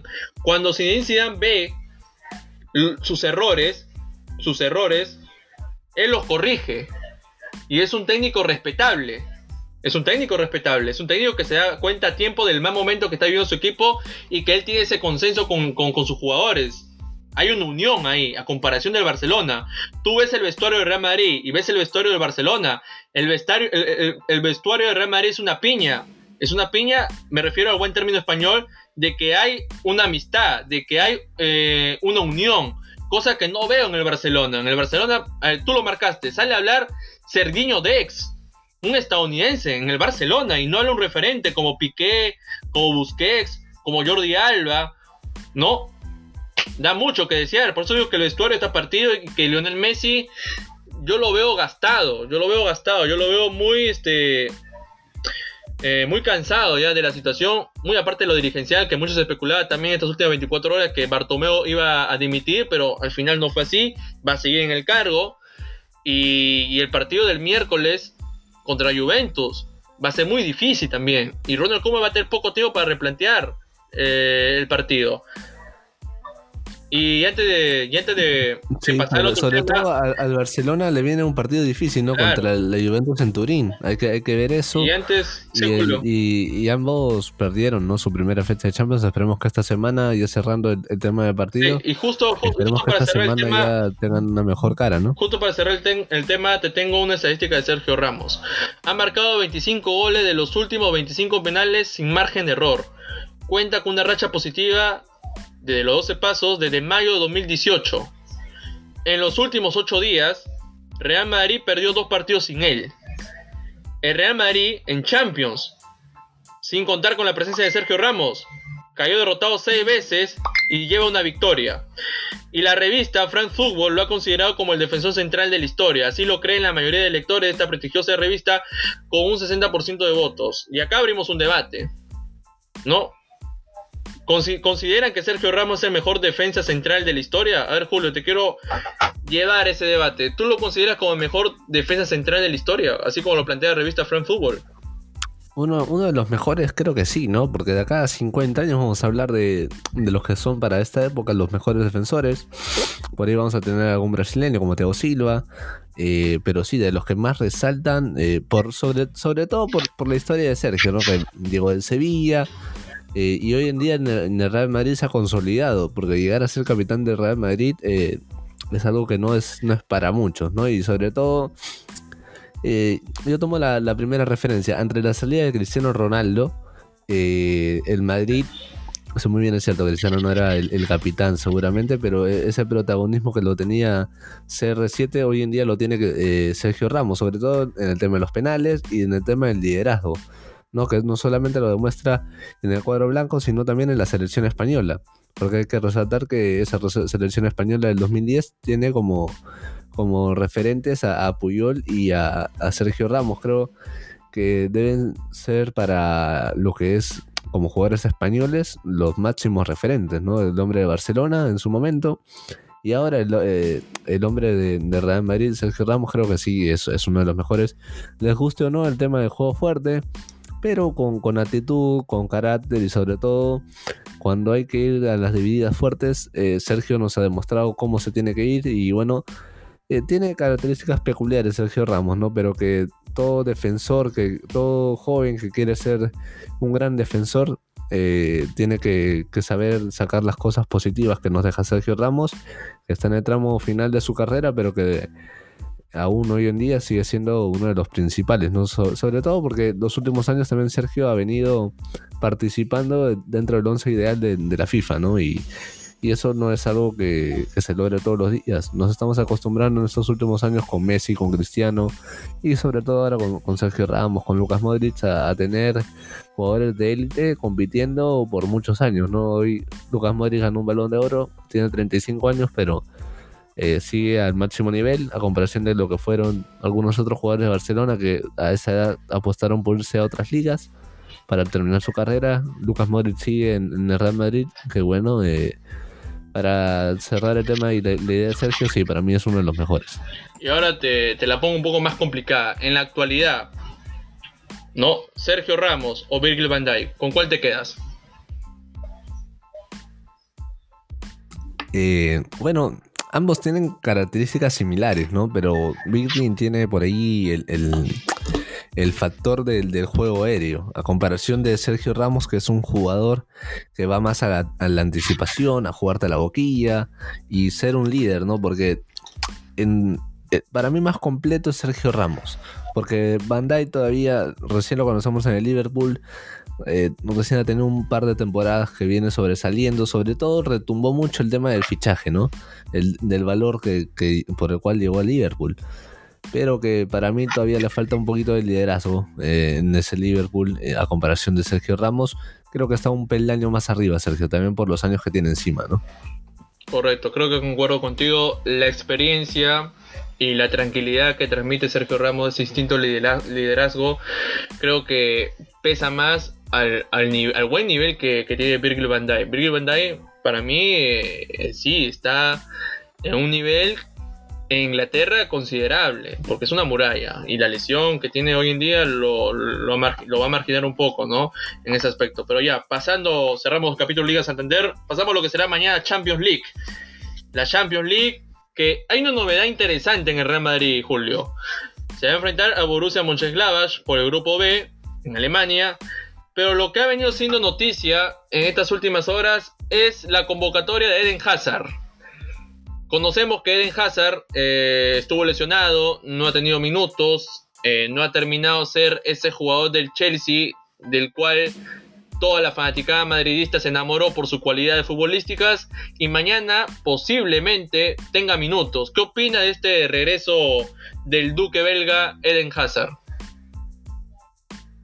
Y bueno, ante la, suplencia de Modric en los últimos partidos, creo que le falta un jugador distinto, ¿no? Porque Vinicius no está teniendo ese protagonismo que, merece. Él está, lo está dejando con muy poca participación a Benzema. Me parece que Benzema ahí puede encontrar un socio. Eh, sobre todo porque Madrid tiene en Casemiro, Cross, Valverde una salida limpia. Pero le falta ese pase previo al gol o al, factor delantero gol al 9 que podría encontrarlo en, en Eden Hazard, ¿no? Porque Lucas Modric vendría también a, ser, a ocupar ese lugar. Pero ni Modric ni Asensio han, tenido protagonismo, ¿no? Que, se les viene pidiendo estas semanas y, veremos, ¿no? Lo, que depara para un jugador que le ha perseguido mucho las lesiones, ¿no? lo ha perseguido mucho al, belga y veremos que Zidane necesita de todos en este, en este partido, que tanto Barcelona como Real Madrid vienen de perder, eh, perdón, de, el, cuadro blanco viene de perder, Barcelona viene de ganar, pero tienen partidos muy difíciles sobre todo, metiéndonos en lo que será el partido de, los jugadores de, Real Madrid del equipo de madridista tiene que recuperar los tres puntos que perdió en casa. Y el Madrid para mí es con la victoria que, ha tenido contra el, contra el Barcelona, va, va, a ser un muy buen embrión anímico, ¿no? Para, para Zidane, que sabe jugar, sabe jugar este, este torneo que, le cae a pelo a Madrid. Eh, no hay mejor equipo que Real Madrid para sacudirse de un mal momento en Champions League. Sí, y sobre todo que, a ver, la noticia de Eden Hazard es como un plus anímico para este Real Madrid que viene envalentonado, envalentonado por la victoria en Camp Nou, ¿no? y que se va a enfrentar a un Borussia, un Borussia Mönchengladbach que le ha venido de complicar al Inter de Milán, sobre todo en el Giuseppe Meazza. Todos teníamos pensado que el grupo B iba a ser favoritos Inter y Real Madrid, pero por lo que veo y por lo que dejó la, primera jornada va a ser un grupo de la muerte, que cualquier cosa puede pasar. Y enfocándonos un poco más a eso, si, si vamos al grupo A, el Bayern Múnich se va a enfrentar al Lokomotiv Moscú. ¿no? Y el Atlético de Madrid se va a enfrentar a Salzburgo. Ya hemos visto en la primera jornada de que lo, como tiene Moscú con Salzburgo, son equipos exigentes hasta cierto punto del límite. Y Bayern Múnich creo que hizo lo correcto o se sacó un, peso encima al ganarle eh, cómodamente 4-0 al Atlético Madrid y se va a enfrentar el conjunto bávaro a un Lokomotiv Moscú, ex equipo de, de la Foquita Farfán, que hoy cumpleaños también, ¿ah? Julio. Así es, sí. Sí, sí, sí. Jefferson hoy está de cumpleaños y equipos como el que los, equipos que, por los cuales ha pasado Jefferson en PCB, le, dieron saludos también la Federación Peruana.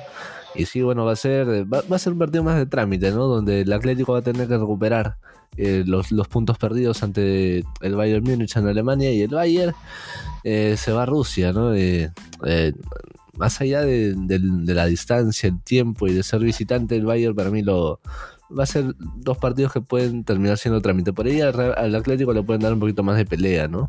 Y al final daremos un dato futbolero que eh, al, recordar al Bayern goleador, eh, de goleadores y de equipos en, ligas, me, hace acordar ahorita lo, el 13 a 0 que, que dio el Ajax que te lo comentaba el, día mismo sábado. Copa Perú. Mucho, ¿no? Mismo Copa Perú. Sí, mismo Copa sí, ahorita recordar al Bayern me hace recordar al Ajax. Ya, ya, tengo esa referencia goleadora ya. Luego más adelante estaremos comentando lo que fue ese partido, eh, dando algunas impresiones, pero bueno, fue muy sorprendente. en Un jugador me parece que dio seis, seis, este, hizo seis goles y tres asistencias. Hizo su día. Ha, llegado, ¿no? Hizo su día. Y esto que es, es, la, es la primera división de Holanda, no estamos hablando de la segunda ni la tercera, es la primera división de Holanda, me, llamó mucho la atención, Carlos. Y ahí tenemos a compatriotas peruanos, está, está, Sergio Peña, está este chico Araujo. también. Y justo hablando del Ajax, el Ajax se va a enfrentar al Atalanta Atalanta que... Bonito partido, ¿no? Mira, justo estábamos hablando y lo, enlazamos con eso. Atalanta juega muy bien este y el Ajax viene con un con 13 goles bajo la manga, ¿no? A enfrentar este partido y que tendrá, más allá de las salidas que ya las mencionaron en anteriores programas, de, de Delight, de, de los jugadores como de Johnny Van de Vet el Ajax de a poquito formando jugadores y teniendo protagonismo no solo en la liga holandesa, sino en la Champions. ¿Qué, nos puede dejar este partido, Carlos, con, los estilos de juego que proponen ambos equipos? Por el presente, por el presente van por el presente va a ser un partidazo, por el presente. Va a ser un partidazo. Atalanta tiene figuras indiscutibles, Duban Zapata, eh, el Papu Gómez, eh, el Ajax. Eh, no es ese Ajax de hace dos temporadas que que nos enamoró teniendo en fila a, a Mati Delay, a Frankie de Jong, a Sijek, eh, entre otras figuras resaltantes, a Donny Van de Beek, y promete ser un partido con muchos destellos. Yo vaticino que puede haber goles, muchos goles tal vez, me pueda confundir, pero yo lo veo como favoritos en este grupo D y eso nadie me puede sacar de la cabeza. Creo que por ahí el Ajax podría este, batallar un cupo de, de, UEFA Europa League más adelante, quién sabe. Eh, Liverpool y Atalanta. Creo que ese partido eh, que van a sostener en la tercera jornada va a ir encaminando un poco a lo que podemos ver, ¿no? ¿Quién va a ser el líder de ese grupo? Porque Atalanta y Liverpool tienen, eh, tienen un, un, sistema de juego muy similar. ¿No? Tienen algo en común. Y ese estilo creo que no se lo puede quitar nadie. Pero ya pasando lo que es el Manchester City. Un Manchester City que a mí me sigue dejando dudas. Empató con West Ham eh, en, la última jornada 6 de Premier League. Un City que es cierto que Kevin De Bruyne regresó y cuando ingresó al campo fue ese, ese Manchester City lujoso. Porque quedó evidenciado de que cuando no está Kevin De Bruyne, el medio campo es totalmente un desorden. Y cuando entra el crack belga, le cambia de manera abismal el sistema de juego al City. Y es un jugador cerebral. Y es un jugador que lo va a tener en óptimas condiciones para lo que será Olimpia de Marsella. Pero ya dando lo que será la programación de mañana por el grupo A. O vamos con los partidos que se van a disputar a 2.55. En el grupo A tenemos al Lokomotiv de Moscú con Bayern Múnich. En el grupo B, al Shakhtar Donetsk con el Inter de Milán. Esos son los partidos que se disputarán a las 2.55 hora peruana, tanto del grupo A y el grupo B. Vayamos a los partidos que se van a disputar a las 3 de la tarde. En el grupo A encontramos a Atlético Madrid con Salzburgo, al Borussia Mönchengladbach contra Barcelona a las 3 de la tarde.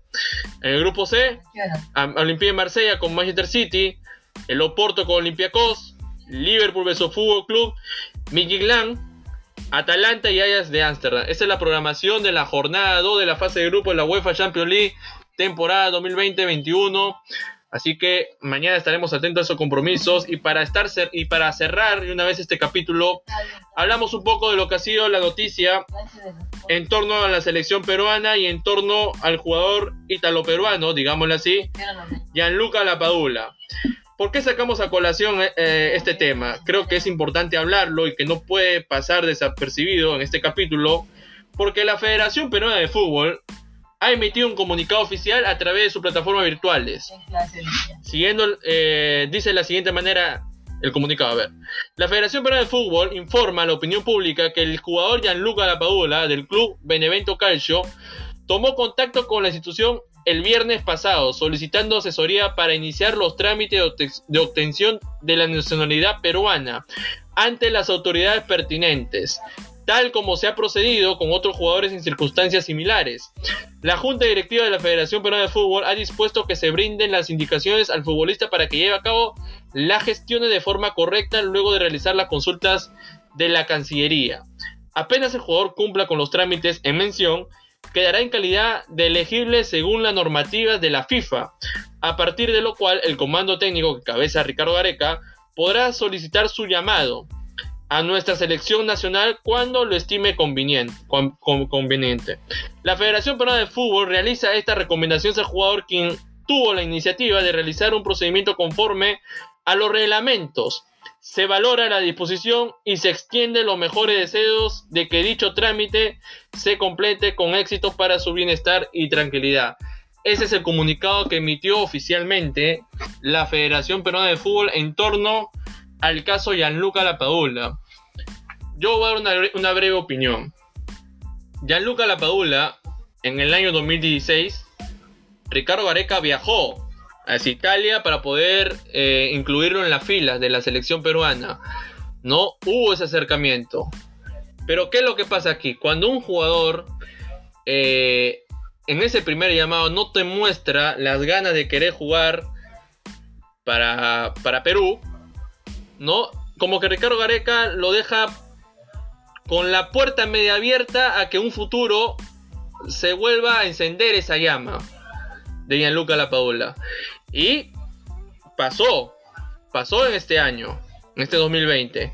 Gianluca Lapadula, que no es un crack, hay que ponerlo, no es un crack, es un buen delantero, es un buen 9 que sí nos puede aportar mucho en ataque a nuestra selección que hoy en día carece. Que hoy en día carece, ¿por qué? Porque ya no basta con Rory Díaz. Ya no basta es cierto que hay talentos jóvenes que van muy por encima. Yo lo pongo primero muy por encima de Gianluca Lapadula. Está el chico Rodríguez, Aldair Rodríguez, está este, este chico también, este Alex Valera, está el mismo Matías Zúcar, pero al parecer la selección, la Federación Peruana de Fútbol quiere ir por lo seguro. Y eso, eso, eso es lo que a mí me da la sensación. Es cierto que Gianluca Lapadula tiene todo el deseo hoy en día de querer pertenecer a la selección peruana, hasta incluso hizo un tatuaje como diciendo cierta indirecta, pero ya sabemos en qué terminó ese tatuaje y que ha sido puntos de, de, memes y todas esas cosas. Pero la calidad de un buen 9 no se le puede negar. De que sí va a aportar el equipo, sí. Pero hay que ser conscientes hay que ser conscientes de que antes de un jugador ya con una edad determinada, tiene 30 años, está nuestro talento. Y creo que la Federación Peruana de Fútbol tiene que ser consciente en eso. Tiene que poner muy por encima de la mesa a los jóvenes. Caso Valera, ¿no? Caso Matías Zúcar y entre otros jugadores. Pero son decisiones que toman y se les respeta, Julio. Sí, bueno, eh, fue, fue rápido, ¿no? Todo lo, que se especuló la semana pasada. El día viernes una, una, comunicación por parte del jugador con Ricardo Dareca.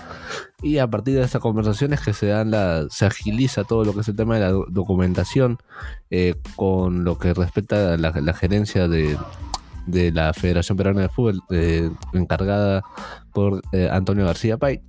Me parece que al, paso que, que va el tema de de los documentos, eh, no sería cosa rara que esté para la fecha doble que se viene, Carlos. ¿ah? Eh, con el tema, cómo lo maneja directamente la federación con el gobierno y las, las buenas formas que, tenemos hoy en día, eh, no, no se sorprenda que podría estar considerado por lo menos ser elegible para la la fecha doble que se viene y sí, como tú lo decías, bueno, mi postura en su momento era que si no, no vino en su mejor momento no, no deberíamos traerlo, pero bueno, eh, hoy en día también, como tú lo contabas, carecemos de nueves y, hay que verlo eh, como una relación, ¿no? Yo, yo, yo, yo, tomaba un poquito el comentario, ¿no? Una, hay que verlo como una relación de que ambos se convienen más allá de que no haya el amor y ojalá que el amor se dé con los goles si es que está convocado y cuando ya juegue, pero hay que verlo como una relación de conveniencia, ¿no? Eh, no, no, no todos los días se puede tener eh, a un jugador convocable de Italia, ¿no? Por ahí la, última buena sensación de fútbol italiano que hemos tenido fue con Juan Manuel Vargas. Eh, como jugador clave, titular y bueno, en todo en, en un equipo y más allá de que ya pasó por su mejor momento, eh, sigue jugando en el Benevento, es titular y viene haciendo goles, ¿no? Que es lo más importante. Va a ser una buena chance, pero hay que esperar el tema de que ya esté la documentación por parte del jugador. Lo que todos pedíamos, ¿no? Que haya una intención. La intención estuvo el día viernes, eh, vuelvo a recalcar, conversó con Ricardo y la, federación hizo la, gestión en este caso. Sí, y, creo que, a ver, si lo ponemos en el contexto de que sí, no hace falta un 9, eh, la Padula le caería muy bien y podría ser la sorpresa de, la del listado de convocatoria que, que va a ser Ricardo Gareca oficial este, eh, el día viernes, ¿no? No nos puede, no puede sorprender de que su nombre, Gianluca Lapadula, pueda estar en, la lista de convocados de cara a lo que será el partido ante Chile y Argentina. Porque el trámite de DNI ha sido sumamente rápido, ha sido sumamente con perfil bajo, ¿no? Lo ha llevado de buena manera Gianluca Lapadula en ese aspecto. Pero yo tengo una pregunta. ya consiguió el, el, acta de nacimiento. También, exacto. y, previo, previo al pasaporte y luego el DNI. Exacto. Y, y yo, me voy, y, yo voy a hacer un. Eh, voy a, subrayar. ¿Te acuerdas, Julio, que hace unos días tuvimos una conversación con un colega de, con Joffrey Zulka? Con Joffrey Zulka. Y, y, le planteamos esta pregunta. ¿Es necesario que Gianluca Lapadula eh, sea convocado para la selección peruana de fútbol teniendo en cuenta de que carecemos de nueve? Y, y, y fue totalmente sincero, ¿no? Él dijo que si en su momento no quiso venir, si en su momento cuando se le planteó la posibilidad de, que pueda vestir la camiseta de la selección peruana de fútbol, en su mejor... Cuando Ricardo fue a Italia. Exacto. Sobre todo. y estaban en Milan. Fueron Italia, estuvo en Milan, estuvo en, un nivel top y nos rechazó y, y terminó jugando para la selección italiana, ¿no? Entonces, ¿por qué ahora lo ven necesario Gianluca Lapadula cuando tienes a un Aldair Rodríguez, cuando tienes a un Valera, cuando tienes a varios chicos que están saliendo y que sí, los ha convocado, pero que merecen una oportunidad. Y creo que Joffrey Zulka fue muy claro en eso, que esos chicos están muy por delante de Gianluca Lapadula. Y yo comparto ese pensar. Gianluca Lapadula puede ser muy bueno, pero en su momento cuando se le llamó no, nos, nos tiró un portazo. Y que hoy en día lo ve conveniente, sí, lo ve conveniente, claro. Julio, no sé si, no sé si tendrás el mismo pensar, o tal vez desde el lado futbolístico sí es conveniente, pero desde, la otra perspectiva, ¿tú cómo lo ves esto? Bueno, sí, yo también lo comentaba. Si no vino en su mejor momento, para mí no tiene, no tiene espacio en esta selección, pero eh, hoy en día, viendo solamente netamente lo futbolístico, juega en Italia, viene haciendo goles, y sobre todo ese para el actual pensando solamente en la actualidad, eh, sí creo que se puede, desde la perspectiva de Ricardo, lo podemos necesitar, ¿no? Pero, como tú le decías, los, jugadores que podemos tener, Valera, Azúcar, el propio Leo Rodríguez que migró al fútbol colombiano, pero que todavía hoy en día no tienen una actualidad clara, ¿no? Eh, les falta trajín, mientras que Gianluca está está haciendo goles. Eh, veremos cómo lo adecua Ricardo Gareca. Por ahí se hablaba un poquito de, romper el grupo, pero creo que hoy en día el tema del manejo del grupo lo ha manejado muy bien el comando técnico de la selección. Y bueno, le escuchábamos a Edison Flores el día domingo también declarando para Movistar Deportes y decía que todo jugador era, era bueno y por ahí ya hablando un poquito más coloquial, ¿no? Si es que tendrán que hacerle una que otra broma, van, a hacerlo y van a tratar de integrar al grupo en el caso sea su, posible convocatoria, ¿no? Hoy en día, ante también la poca presencia de gol que tiene Rui Díaz, me parece que si para el corto plazo hay, que aprovecharlo, ¿no? Más, allá de, que no fue un inicio bueno, eh, pero bueno, eh, Ricardo tendrá sus razones, ¿no? y, hoy en día cuestionar al director técnico de la selección peruana ha bajado demasiado para cómo comenzó el proceso anterior, con muchas dudas. Hoy en día creo que Ricardo Gareca va a tener el, aval si es que lo convoca y, va a ser un jugador clave. Sobre todo dependiendo en este momento que no tenemos a Paolo y que Paolo también ya tiene cierta edad y por lo menos a, la Paula vamos a poder aprovecharlo por lo menos unos 3 a 4 años. Correcto, vamos a ver qué es lo que depara estos próximos días. Eh, veremos si es la gran sorpresa en esta convocatoria de cara a lo que será eh, los partidos ante Chile y Argentina. Solamente Ricardo Gareca va a tener la última decisión. Y si lo convoca, en buena hora, ¿no?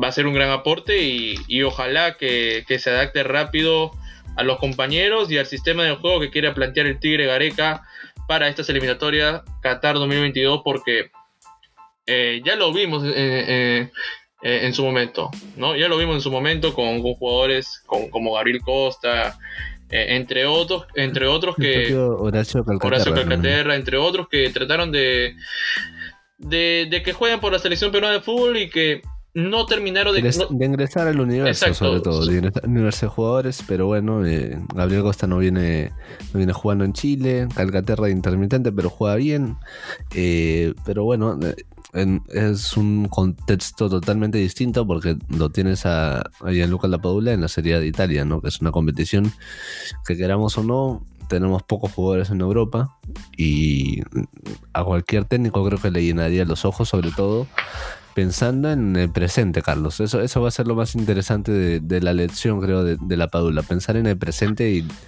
lo que se viene, porque acá tenemos fecha doble en marzo también y, pensando en presente creo que sería una buena opción. Y no, no, no, no creo que rompa el grupo. La, verdad que, lo ha manejado muy bien la selección. Y bueno, Carlos, te dejo con el cierre del programa y recordarles a, las, a los oyentes de que esta semana lanzaremos el, tercer, la tercera parte de lo que fue la entrevista con Ángel Flores y también, como ya lo adelantabas, eh, subiremos al canal de Facebook lo que fue la entrevista con, con Jeffrey Zulka y más adelante para todos los oyentes de, las plataformas de streaming iremos subiendo las entrevistas que pueden ver en nuestras redes sociales. También en, en Instagram nos pueden seguir como Radar Futbolero estamos subiendo algunas entrevistas que muy pronto las, tendrán aquí también, ¿eh? Las, tendrán aquí para que tengan esas charlas muy interesantes que hemos tenido con distintos protagonistas en esta primera temporada de 7, 8 capítulos que hemos tenido de entrevistas y que no vamos a parar, Carlos. Se vienen más sorpresas con más colegas. También invitaremos a algunos de los que ya hemos tenido, pero esta vez netamente para hablar de fútbol. ¿eh? Se, se, vienen cosas bonitas para, para lo que se viene en esta segunda temporada de entrevistas. Correcto. Ya lo marcó Julio, ya saben, pueden seguirnos en, las diversas páginas de streaming, ¿no? Como es eh, Spotify, Google Podcast, Apple Podcast, dense un paso por Instagram, eh, página de YouTube y página de Facebook como Radar Futbolero, ahí estaremos subiendo notas,